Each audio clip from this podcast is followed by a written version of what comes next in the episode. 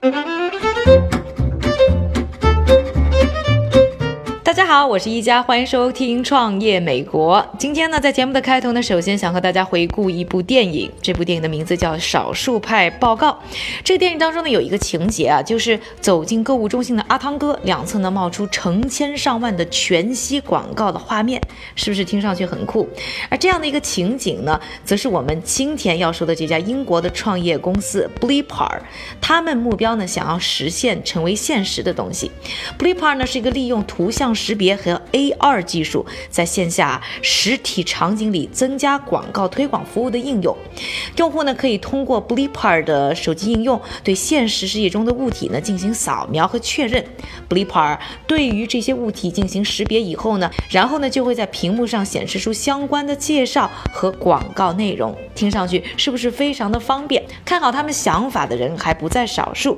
他们创业之后呢，一度呢估值高达十五亿美元，受到呢各。各路风投的追捧，但是就是这么一家技术很酷、想法很新、融资额很高的公司，却在去年的十二月份突然宣布倒闭关门。到底发生了什么？我们今天的节目就会和大家复盘一下这家公司的成长与衰落。而在这家公司的沉浮背后，我们多多少少呢也可以看到呢整个 AR、VR 行业起起伏伏的缩影。Bleeper 的故事呢，要从二零一一年呢说起。曾经服务过数百家知名品牌，包括可口可乐、雀巢、亨氏、联合利华、欧莱雅等。在2016年的圣诞节呢，他们还跟赫斯特杂志集团联手，把英国伦敦的标志性景点考文特花园变成了一个 A 二购物广场。在考文特花园里啊，购物的消费者们呢，都可以使用 Bleeper 的应用，看到赫斯特集团旗下的。杂志《L》。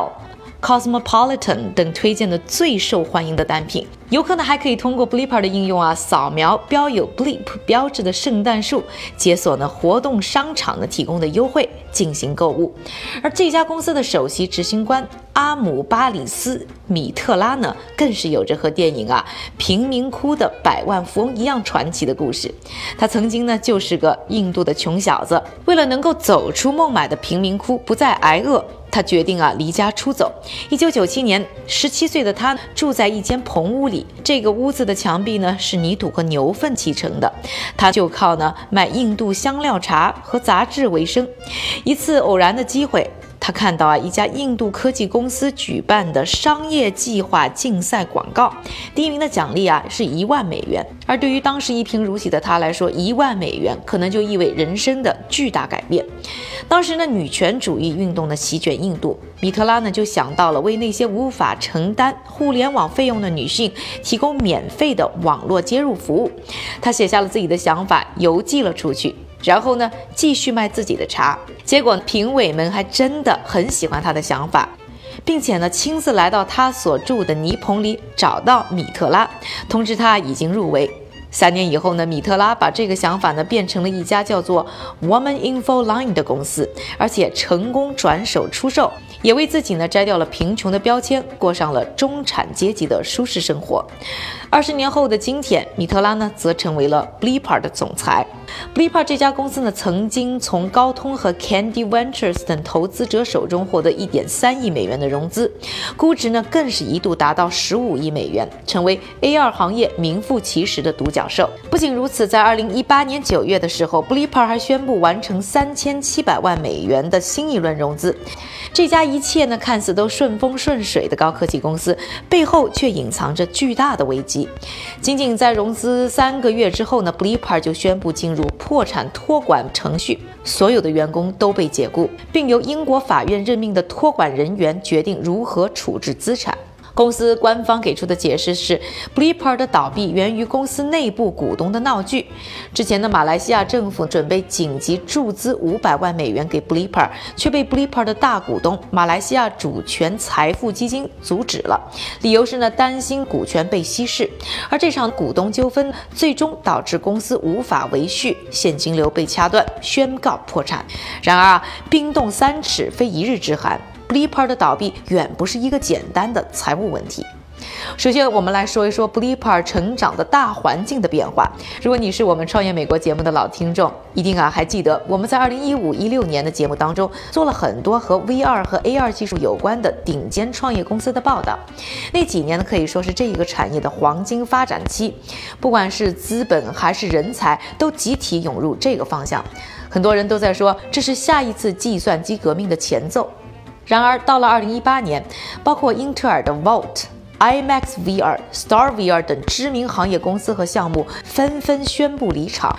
这背后有一个非常简单的原因，就是无论是 VR 还是 AR，都还处在早期的技术发展阶段，开发者们呢都还在寻找盈利模式。就拿英特尔的 Valve 眼镜来说，虽然产品在业界是相当的叫座，但他们在消费级市场的尝试却一直呢不顺利。此前与可穿戴设备领域的 Oakley 和泰格豪雅等公司呢建立过合作关系，但没有取得大规模的成功。到了去年四。四月，英特尔对外宣布，在对业务进行了一系列评估之后，决定要停止包括 Wow 项目在内的所有智能穿戴产品的研发投入。Bleeper 也是一样，虽然有过几次和大品牌的合作，但他们很快发现，愿意尝试 AR 服务的品牌商并没有想象中那么多。即使是那些采用了 AR 服务的品牌商，获得的回馈效益也不如预期。在广告服务方面呢，无法持续获利。Bleeper 先是尝试呢转向 B to B，希望把技术呢卖给其他公司，但感兴趣的人呢也是寥寥无几。同时啊，Bleeper 也开始探索和研发新领域，包括呢曾经为谷歌眼镜呢推出游戏开发工具包。还帮呢 Google Cardboard 的 Cardio VR 呢提供过 AR 和 AI 的技术支持，还在开发脸部识别、汽车识别、室内导航等功能。像只没头的苍蝇，一直呢四处寻找自己的出路。这个过程当中呢，他们一直在烧钱，光是去年呢就亏损了四千四百万美元。但在这个过程当中，却没有培养起稳定的客户，建立起呢长期的营业模式。其次，Bleeper 在技术方面呢也不算过硬，而面对的竞争却又越来越激烈。要知道呢，如果一家呢技术公司的产品面向的是普通消费者，那么就需要做的非常的实用，或者就要满足呢用户一个非常明显的需求。但 Bleeper 的 AR 手机应用呢，既没有满足消费者的日常精神需求，功能呢据说也不太稳定。有记者测。试过他们的手机应用后，发现啊，这个号称会成为智能影像百科全书的 Bleeper。甚至无法区分出咖啡壶和茶壶，这样一来，普通消费者自然很难对它产生长期的兴趣。那么，如果产品是面向企业用户，那就要做某一个技术无法替代的东西，客户呢才愿意呢为此买单。然而呢，Bleeper 的技术呢也不是独一无二的。单说中国市场啊，就支付宝的 AR 扫一扫、QQ 的 AR 扫一扫和百度的 AR 扫一扫、网易的 AR 游戏等。而在美国市场呢，科技巨头像微软啊、苹果、谷歌等等也都推。推出了免费的 AR 开发平台，培养了稳定的客户群。Blee Par 呢想拼过这些巨头啊，可想而知这个难度有多大。我们再来说一说呢，创始人本身，从他之前的成长经历呢，你就能听得出来，米特拉呢虽然不是科技圈出身，但却非常有个人魅力。他曾经说服一家呢户外广告公司，把伦敦一个昂贵街区的办公室啊，免费租给了 Bleeper。办公一年，因为地段好，Bleeper 呢曾经在这个免费高级办公室里为自己找到了大批的广告商，这些能力呢也备受投资人的青睐。在硅谷风投圈有这样一种呢投资智慧，投资个人而不是某一个想法或公司。著名的风投机构 A 十六 Z 呢曾经痛失投资 Dropbox 的机会，而 A 十六 Z 的普通合伙人克里斯迪克森呢就曾经在一篇的忏悔文章当中总结了这一投资智慧背后的原因。很多人呢都能看到好的行业机会。因此呢，必然会看到诸多资本的涌入，引发竞争。而在一个竞争激烈的领域，最后决定胜负的将会是带领团队的顶尖人才。所以，投对人比看好机会可能更加重要。然而，在投资人眼中呢，被看作是顶尖创业者的米特拉却没能够带好团队。二零一七年，英国金融时报报道说，米特拉美化了自己的简历。在公司管理上更是缺乏决策。他曾啊信誓旦旦地对媒体说，Bleeper 的 AR 应用操作系统在未来会服务于百分之九十基于光学的可穿戴设备。但这些宏图壮志最终都化为了泡影。换句话说呢，Bleeper 所能实现的和这家公司拿到的融资相比是绝对不成正比的。而一个有足够魅力的 CEO 对一家初创公司来说，虽然可能是一笔巨大的财富，但是他如果成为公司最大的或者是唯一的资产的时候，这必然会成为一个发展的新瓶颈。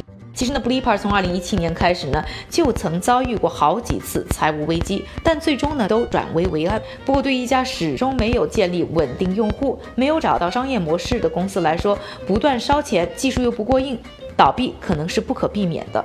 希望今天和大家分享的 Bleeper 的故事呢，可以对你呢有所启发。感谢各位的收听，我是一加，下期创业美国，我们再见。